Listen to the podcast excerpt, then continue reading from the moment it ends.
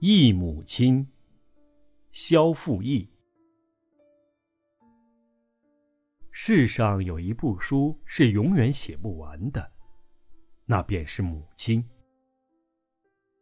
那一年，我的生母突然去世，我不到八岁，弟弟才三岁多一点。我俩朝爸爸哭着闹着要妈妈。爸爸办完丧事，自己回了一趟老家。他回来的时候，给我们带回了他，后面还跟着一个不大的小姑娘。爸爸指着他对我和弟弟说：“快叫妈妈！”弟弟吓得躲在我的身后。我撅起小嘴，任爸爸怎么说，就是不吭声。不叫就不叫吧。他说着，伸出手要摸摸我的头。我拧着脖子闪开，就是不让他摸。望着这陌生的娘儿俩，我首先想起了那无数人唱过的凄凉小调：“小白菜呀，地里黄啊，两三岁呀，没有娘啊。”我不知道那时是一种什么心绪，总是忐忑不安的眼光偷偷看他和他的女儿。在以后的日子里，我从来不喊她妈妈。有一天，我把妈妈生前的照片翻出来，挂在家里最醒目的地方，以此向后娘示威。怪了，她不但不生气，而且常常踩着凳子上去擦照片上的灰尘。有一次，她正擦着，我突然向她大声喊道：“你别碰我的妈妈！”好几次夜里，我听见爸爸和他商量把照片取下来吧，而他总是说不碍事，挂着吧。头一次，我对他产生了一种说不出的好感，但我还是不愿叫他妈妈。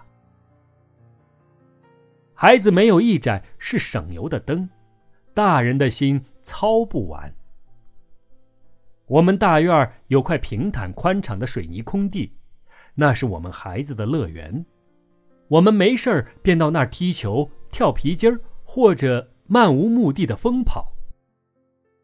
一天上午，我被一辆突如其来的自行车撞倒，我重重的摔在了水泥地上，立刻晕了过去。等我醒来的时候，已经躺在医院里了。大夫告诉我。多亏了你妈呀，她一直背着你跑来，生怕你留下后遗症。长大可得好好孝顺呀。他站在一边不说话，看我醒来，俯下身摸摸我的后脑勺，又摸摸我的脸。我不知怎么搞的，我第一次在他面前流泪了。还疼？他立刻紧张的问我。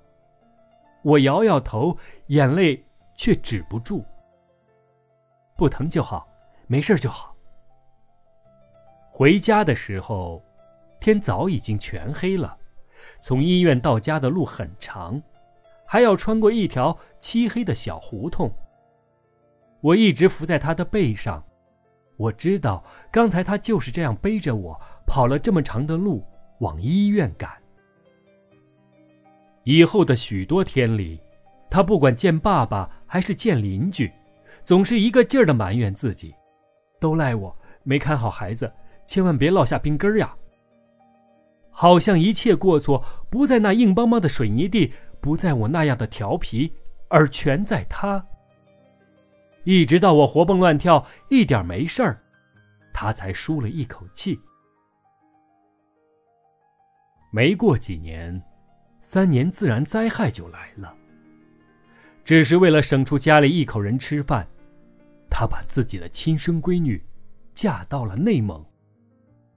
那年，小姐姐才十八岁。车站上，她一句话没说。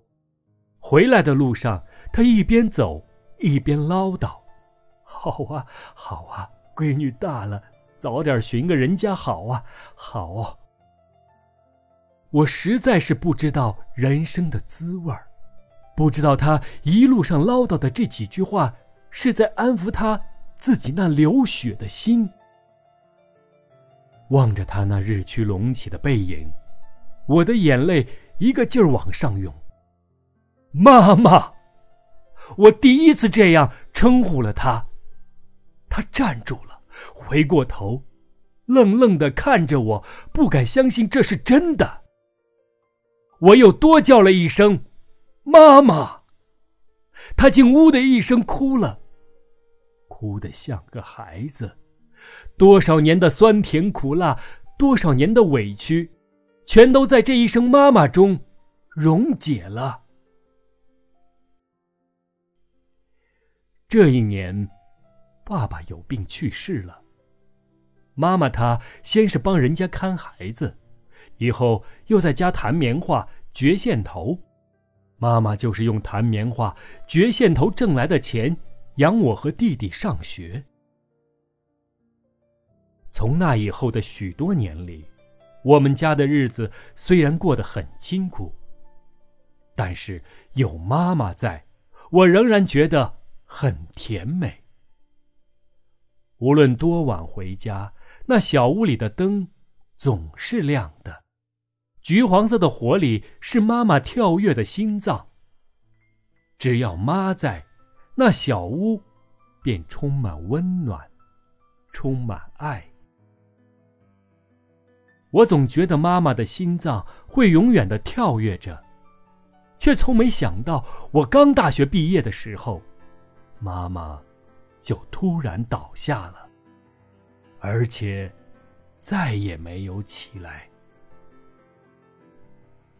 妈妈，请您在天之灵，原谅我们，原谅我们儿时的不懂事。我知道。在这个世界上，我什么都可以忘记，却永远不能忘记您给予我们的一切。世上有一部书是永远写不完的，那便是母亲。